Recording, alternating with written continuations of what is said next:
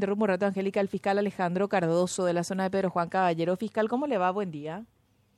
Sí, muy buenos días ahí a los compañeros en la mesa y a la audiencia también. Gracias por su tiempo, fiscal. Entendemos que están en, en operativos y en, en, pleno trabajo, pero solamente para tener un adelanto, por lo menos, de esta serie de allanamientos en la zona de Pedro Juan Caballero. ¿Esto tiene desprendimiento con, con los casos de Pavo Real o tiene que ver con otro operativo fiscal? Bueno, los operativos que se realizaron en la zona Pedro Juan Caballero, como ya es de público conocimiento, se dieron en el marco del operativo Pavo Real. Esos procedimientos en esta zona del país ya han culminado. Eh, podemos calificarlo como exitosos, como ya también se ha publicado en varios medios de prensa, eh, que ya van saliendo a la luz, digamos, los detalles de lo que fue el operativo, eh, que en esta fase ya estaría culminando, ¿verdad? También eso derivó en la imputación de unas cuantas personas que, cuyos detalles también ya fueron dados a conocer en su momento. Esta eh, esta serie continúa en la jornada de hoy fiscal, hay o por lo menos podrían haber novedades en ese sentido.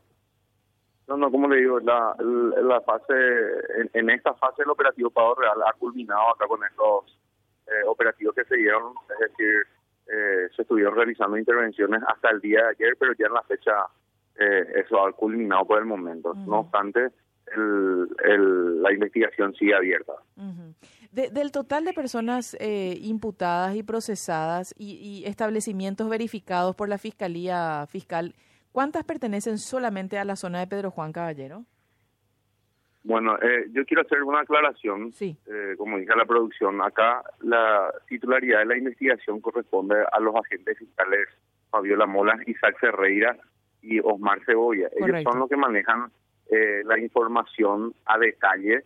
Eh, aquí se hicieron un poco más de 20 allanamientos. 20. Porque estuvieron, sí, como porque estuvieron involucrados, estuvimos involucrados 12 agentes fiscales que desarrollaron sus intervenciones en el espacio de dos días.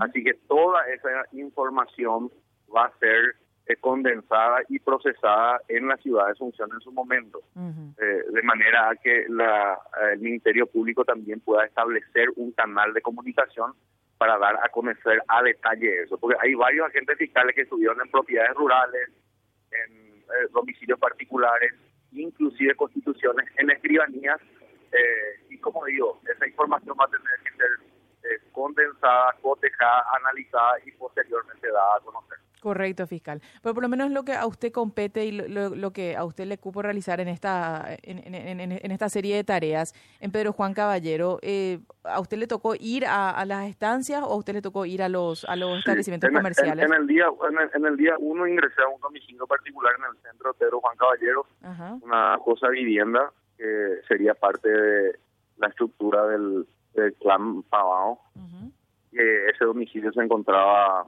abandonado, evidentemente abandonado desde hace ya varios días, semanas, inclusive podría ser meses. Eh, eso seguramente va a quedar ya bajo la administración de la Senadico. Y posteriormente nos constituimos a una eh, escribanía donde gentilmente nos han atendido y nos han proporcionado documentación que tiene o que tendría relevancia con la investigación. Eh, eso hemos tomado nota y nos han entregado algunas copias de esas documentaciones que le hemos requerido. Y en el día 2 sí eh, hemos allanado dos eh, propiedades rurales acá en la zona de Bellavista Norte, que también son propiedades que se encuentran absolutamente abandonadas y que eh, ahora ya queda bajo la administración de la Eh, abandonados. es lo que me tocó. Eh, entiendo, fiscal, entiendo. Abandonados en el caso de los establecimientos ganaderos es al 100%, o sea, en, ese lugar no, en, esos lugares por lo menos no, no había registro de actividad reciente. Sí, exactamente. En, en los dos lugares en los que me ocupo estar, eh, estaba absolutamente abandonado, no había personas encargadas siquiera, tampoco animales. Eh, entiendo que hay otras estancias donde también se constituyeron, donde fueron allanadas otras estancias donde sí eh, todavía habían algunos rastros, algunos animales, pero eh, prácticamente en la mayoría de ellas ya abandonadas y en desuso, deshabitadas. Y por último, de, mi parte, por lo menos fiscal, en el caso de esta escribanía a la que usted le, le, le tocó indagar, Eh, en, estos casos, ¿se puede hacer el rastreo del nivel de información, eh, que al ser un sujeto obligado, digo, en el caso de la escribanía, saber si este, eh, si, si, si de este sitio se hacían los reportes que corresponden y están obligados por ley a hacerlos?